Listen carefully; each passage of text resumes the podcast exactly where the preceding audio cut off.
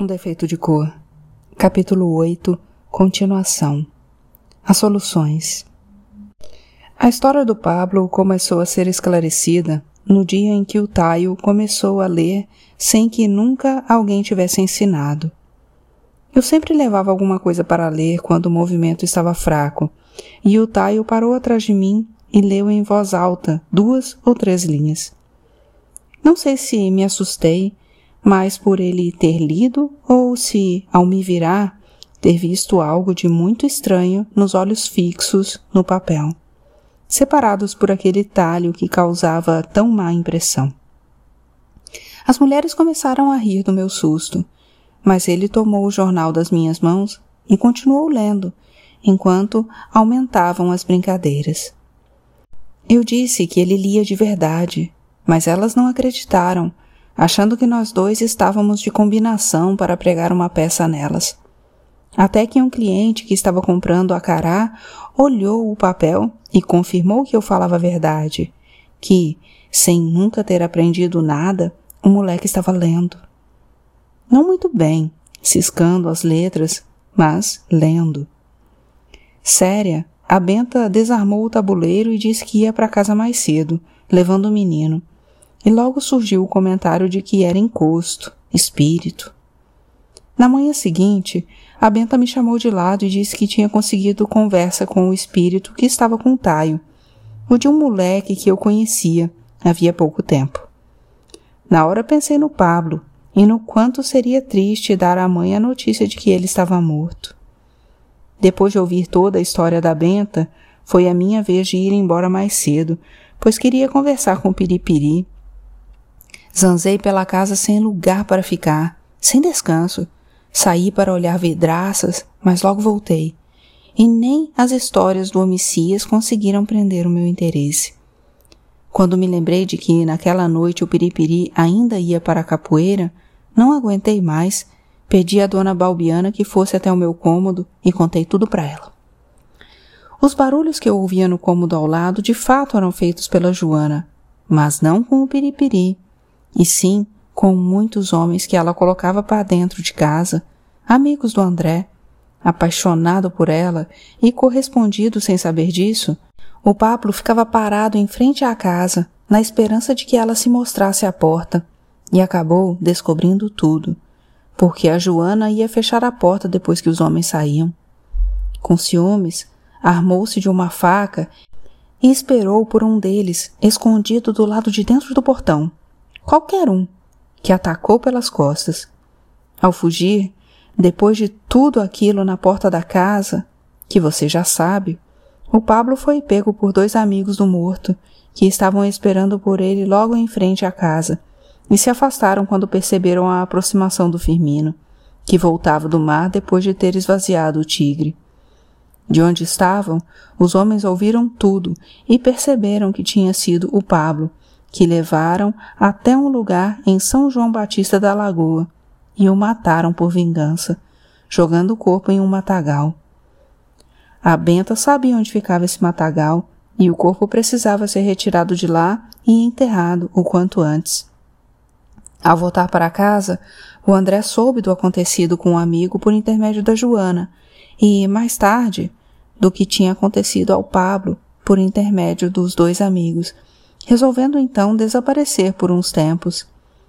Era ele quem apresentava os amigos a Joana e cobrava de quem queria se deitar com ela, que não sabia de nada disso e se deitava apenas por prazer, mas gostava mesmo era do Pablo. Senti muita pena da dona Balbiana, que ficou muito abatida, mas logo se recuperou e pediu que eu mandasse a Joana subir até o quarto dela. Estávamos todos em casa, mas ninguém falou nada quando começamos a ouvir os gritos de dor da moça e os berros desesperados da velha, que bateu muito na Joana, a ponto de ela não conseguir se levantar por três ou quatro dias. Foi nesses dias que as outras providências foram tomadas, porque o problema não parava por aí. O espírito do Pablo tinha descido no taio para esclarecer tudo e fazer com que o corpo fosse encontrado. E o espírito do homem morto por ele tinha descido na mãe, na Rosário, para se vingar de toda a família. Se estivesse solta, e se o Buremo não fosse um homem de muita fé, e portanto bem protegido, ela teria matado toda a família e se matado depois. A Benta cuidaria do Taio, e a dona Balbiana conversou sobre a Rosário com o Maboque, pois ele sabia o que fazer. Eu estava ficando com medo por ter sido envolvida naquela história e me repreendi por não ter aceito a mentira inventada pela dona Balbiana, como os outros. O Piripiri me tranquilizou, dizendo que se os trabalhos fossem bem feitos, e tinha certeza de que seriam, nada aconteceria comigo. Aquela foi a primeira vez que dormimos juntos na casa, pois a dona Balbiana não permitia esse tipo de coisa. Mas, como todos já tinham ido dormir, e eu estava com medo de ficar sozinha, achamos que não haveria problema. Em algumas outras noites, também achamos a mesma coisa, e era cada vez melhor estar com ele, depois de ter acreditado durante todo aquele tempo que era ele quem se deitava com a Joana. Nunca contei isso a ele, para que não descobrisse o meu ciúme. Naquela noite, o Piripiri me disse que, apesar de o André ser seu amigo, não era boa pessoa. Inclusive, era um dos capoeiras covardes que andavam armados, pois não se garantia na luta limpa, e por causa disso tinha sido expulso da malta do mestre Mibanji. O trabalho dele também não era dos mais honestos, pois dizia que não era homem para ficar carregando peso nas costas, tendo se especializado no comércio. De fato, era mesmo comerciante, comprando barato as mercadorias que os pretos roubavam dos armazéns ou de suas casas e revendendo para comerciantes tão desonestos quanto ele. Temi então que voltasse e descobrisse o meu envolvimento naquela história, e este medo me perseguiu durante mais de um ano, enquanto ele esteve sumido. Foi bom só porque me reaproximou do piripiri, que me buscava no canto quase todos os dias, mas já que a história tinha caído nas minhas mãos, eu quis participar o máximo possível dos desdobramentos para saber o que estava sendo feito.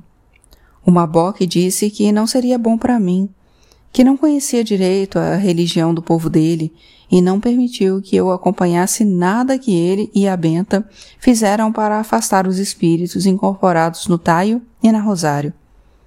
A Benta era uma Tatanixim, que é o equivalente à mãe de santo no candomblé, na quimbanda.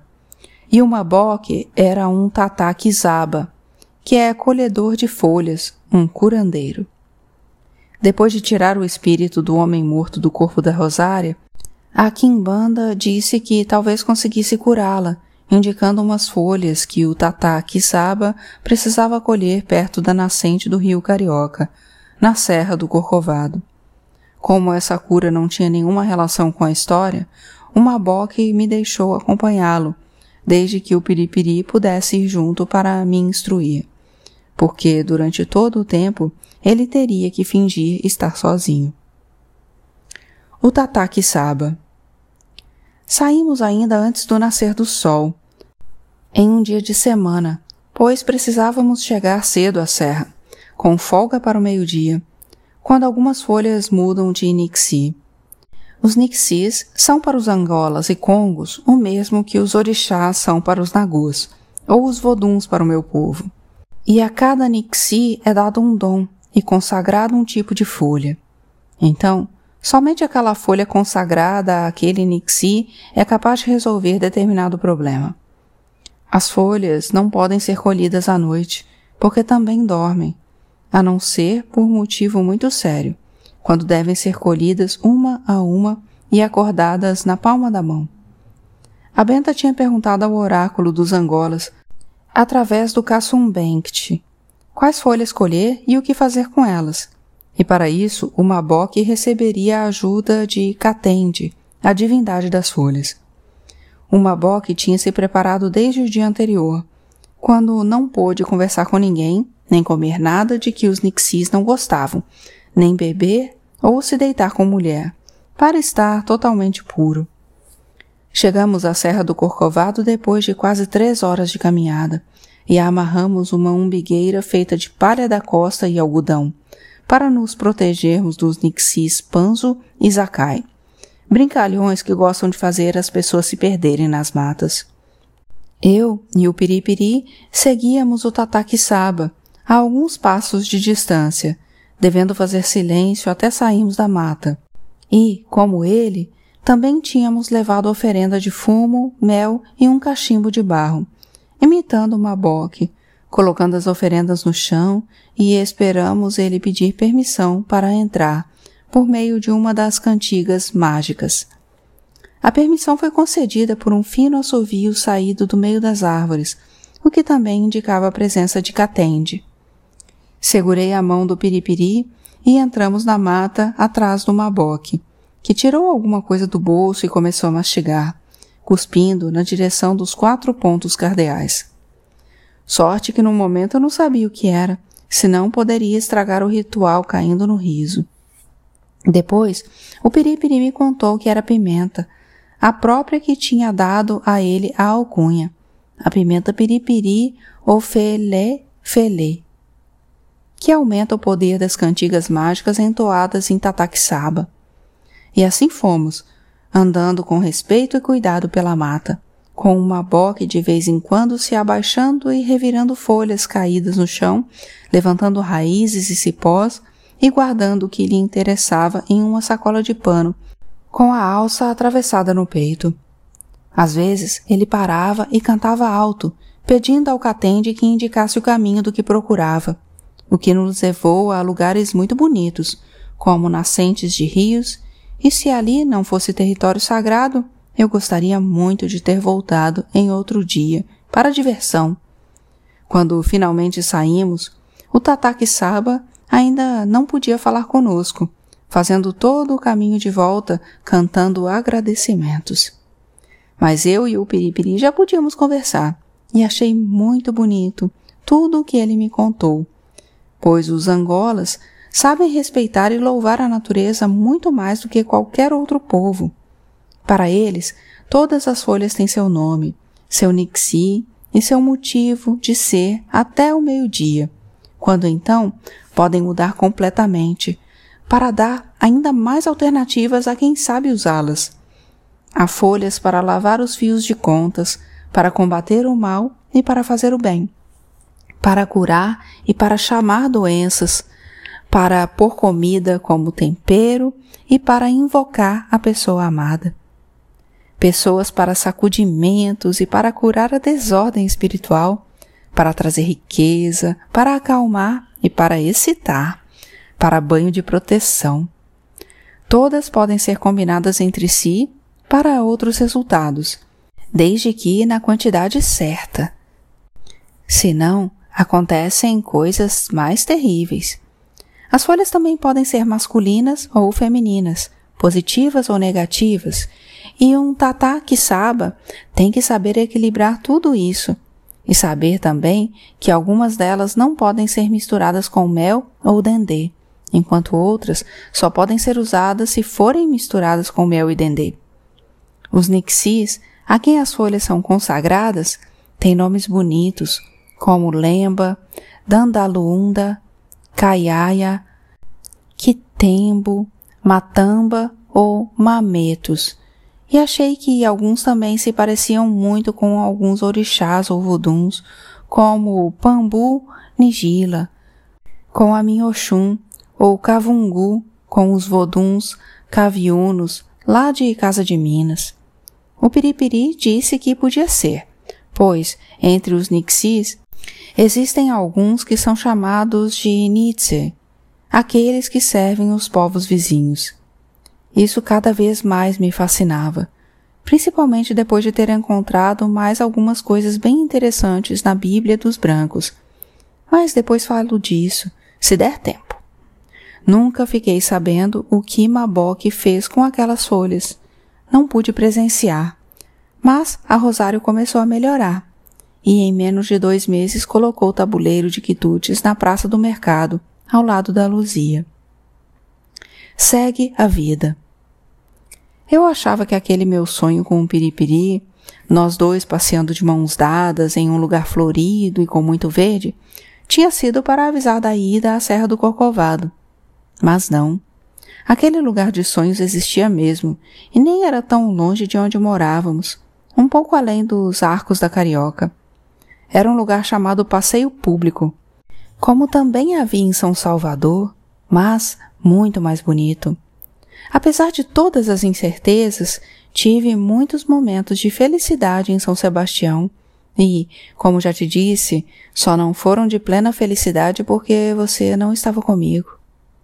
Era difícil olhar para as mães e seus filhos, e mesmo para moleques da sua idade, e ficar imaginando por quais provações você estaria passando naquele momento.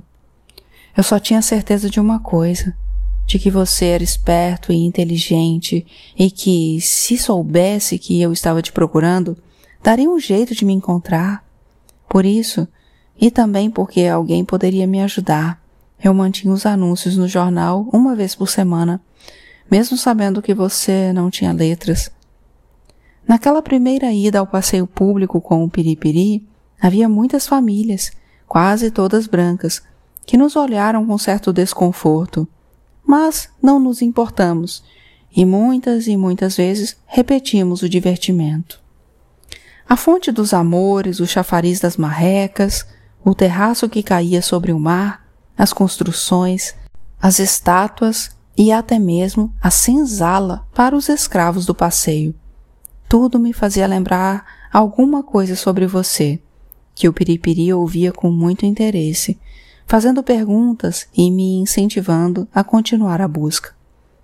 Como também era fim de ano, as lembranças e a falta pareciam mais dolorosas, porque eu pensava também no seu irmão, o Banjocô, que tanto gostava de música e de rancho de pastoras.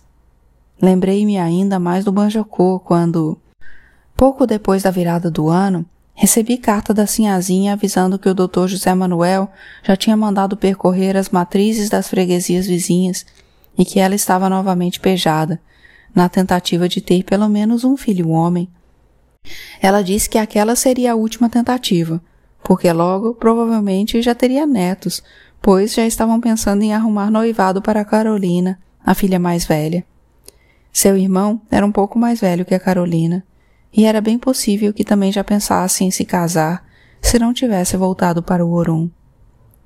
O ano de 1843 foi movimentado, com toda São Sebastião se mobilizando para o casamento de Dom Pedro II, e alegro-me de, naquele ano, ter sido também a pessoa que apresentou o primeiro selo postal à Sinhazinha e ao Dr. José Manuel, o olho de boi, lançado pelo imperador. A cidade estava crescendo e cada vez mais gente de outras províncias e do estrangeiro, a passeio ou a trabalho, porque muitas manufaturas e oficinas artesanais estavam sendo abertas, como eu lia nos jornais. Eram manufaturas e oficinas de chapéus, tecidos, sabões, velas, rapé, calçados, fundição, móveis, carruagens ou ornamentos militares. Para trabalhar em todos esses locais precisavam-se de pretos, que, segundo comentou o Homicias, depois de ouvir falar na barbearia, eram muito mais engenhosos, inteligentes e trabalhadores que os brancos brasileiros e portugueses.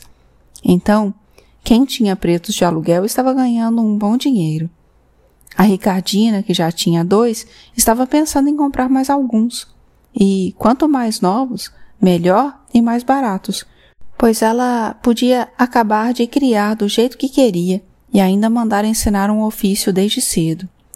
Além disso, falava-se bastante das plantações de café que se estendiam a cada vez mais longe da cidade, avançando rumo à província de São Paulo. O Homicias disse que era bem possível que, em breve, todos os pretos do Império estivessem trabalhando nas províncias do Rio de Janeiro e de São Paulo, mesmo porque a cana-de-açúcar já quase não dava mais dinheiro algum. Em uma carta, comentei isso com a sinhazinha e ela disse ser verdade, que o que não faltava na Bahia e em outras províncias mais acima eram senhores de engenho quase ou totalmente falidos. Mas o meu negócio de venda de pano da costa e de musselina ia cada vez melhor, pois o Tico conseguia comprá-los por um preço muito bom, diretamente dos marinheiros que aportavam na Bahia. E, para ajudar, as pretas, minhas freguesas, libertas ou de ganho, também estavam ganhando mais dinheiro, o que fazia com que gastassem mais, pois adoravam novidades. Se eu quisesse, a cada seis meses poderia comprar um moleque e colocar a ganho. Mas eu não queria, pois nunca admiti ter escravos. O cômodo ao lado do meu finalmente foi ocupado, o que me fez perder um pouco do medo que sentia quando me lembrava do espírito do morto e achava que ele podia estar por ali. O Piripiri garantiu que não, que ele já tinha sido despachado, mas muitas vezes acordei assustada, achando ter ouvido risos e gemidos. A Joana não podia ser, porque desde aquela noite ela estava dormindo junto com a dona Balbiana e, se quisesse sair do cômodo para o que quer que fosse, tinha que passar por cima da velha, que se gabava de ter o sono mais leve que o vento. A minha nova vizinha era Tomásia, uma crioula lavadeira, engomadeira e passadeira, que trabalhava para duas modistas ali na rua do Ouvidor. Foi uma dessas modistas que indicou a Tomásia para cuidar das roupas de uma cantora italiana que fazia sucesso em São Sebastião, a Augusta Candiani. Até o senhor Passos e seus amigos às vezes se esqueciam da política para falar sobre ela, sobre a linda voz da moça, mais doce que o mais doce dos açúcares. A alegria do povo com a Rochinal Candiani, como figurava em todos os jornais, serviu para amenizar um pouco a tristeza causada pela morte de um grande número de pessoas em um surto de febre amarela. Em todos os cantos tentava-se isolar os doentes, e as santas casas já não tinham mais vagas para receber ninguém, nem os que podiam pagar. A toda hora os sinos dobravam informando de cerimônias fúnebres e expulsando os capoeiras das torres das igrejas. Ouvíamos gritarias nas ruas e sabíamos que lá ia mais um cortejo. E fiquei penalizada com o de um anjinho que vi passar bem em frente à nossa casa. O corpinho, coberto da cintura para baixo com um pano branco e tendo amarrado às mãos um pequeno ramo de flores, ia sobre uma bandeja de madeira carregada na cabeça de um preto, que tive a impressão de ser o pai. Atrás do homem seguiam dezenas de pretas e de crianças, cantando, dançando e se lamentando, sacudindo no ar fitas brancas, vermelhas e amarelas. De vez em quando o homem parava e também fazia alguns passos de dança, e depois seguia adiante. Muitos desses cortejos passavam pela nossa rua, levando os corpos para a igreja da Lapa dos Mascates, e eu também acompanhei um deles, de um parente do Piripiri. Mas, ao contrário do cortejo do Anjinho, não teve nada de triste. Foi uma verdadeira festa real.